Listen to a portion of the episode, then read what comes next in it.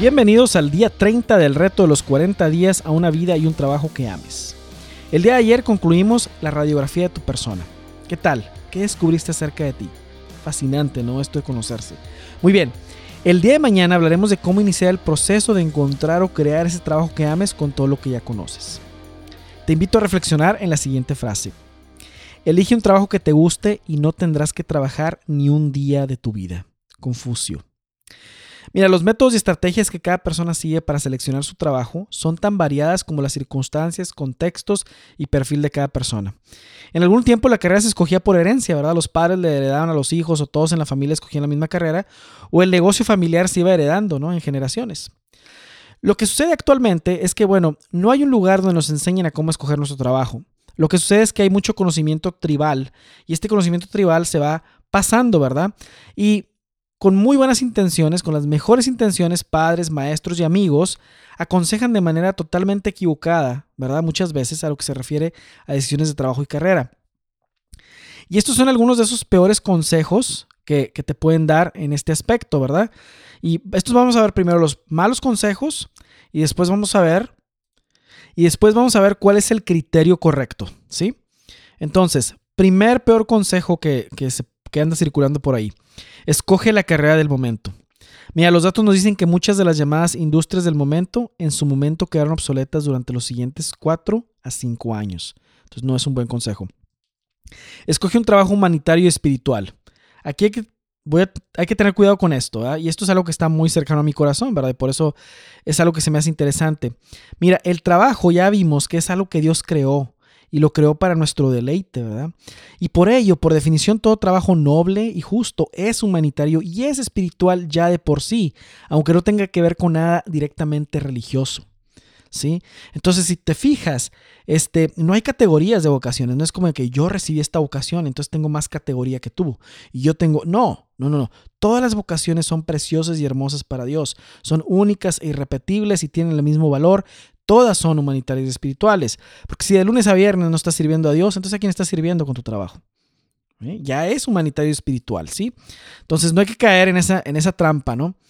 Luego la siguiente es, escoge el trabajo que te brinde más estabilidad y seguridad. Ah, bueno, pues en la actualidad el concepto de estabilidad es muy relativo sobre todo después de lo que ha pasado en el 2008, la burbuja económica que desestabilizó a los, a los bancos, etcétera, y mucha gente perdió su trabajo, y ahora con lo de la pandemia. Entonces es muy relativo, ya no hay empresas como en los años 70, 80, 90 que te puedan asegurar que puedes tener un trabajo ahí para siempre.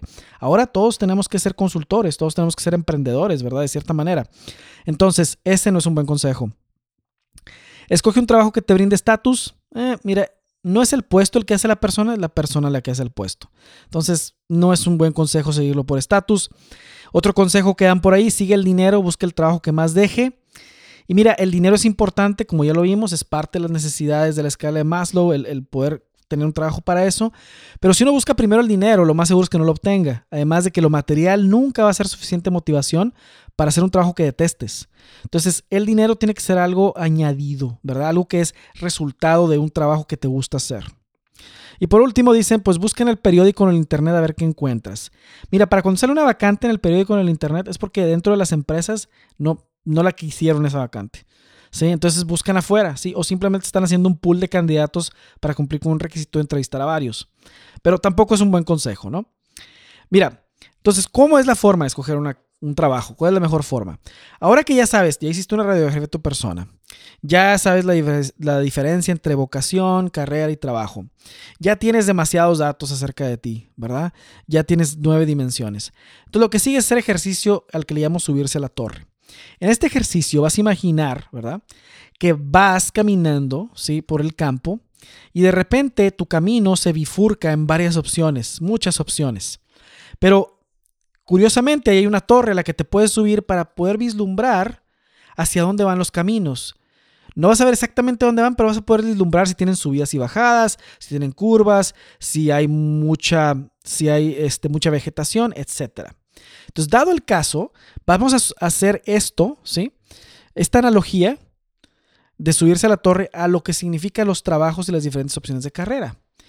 Tú ya sabes mucho acerca de ti después de este, de, este reto, del reto anterior. Entonces tú te subes a la torre y vas a ver a dónde llevan las posibles alternativas de carrera o de trabajo que estés evaluando. ¿sí?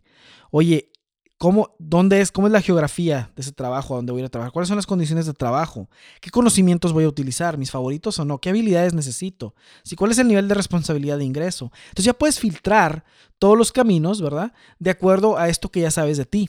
¿sí? Entonces tu ejercicio va a ser, tu reto va a ser, haz una lista de las cosas, de los cambios profesionales que estás considerando y súbete a la torre. Súbete a la torre y ve a ver si esos, esos posibles caminos soportan, le dan soporte a la vida que tú quieres tener, a la vida que ya diseñaste, desde el reto 1 hasta, hasta hace pocos retos, ¿verdad? Si, si van conforme a eso, si, si ese trabajo, esa opción de carrera, da soporte, ¿sí? A la vida que tú quieres tener. Ese es el ejercicio de subirse a la torre, ¿ok? Entonces, en lista tus opciones y tus alternativas de trabajo que estás evaluando o de negocio para emprender y filtralas con los criterios de lo que ya conoces de ti. Muy bien, pues en el siguiente reto vamos a hablar de, como lo decíamos al principio, vamos a hablar de cómo encontrar o crear ese trabajo que ames. ¿Sí? Muy bien, pues en sus marcas, listos, fuera.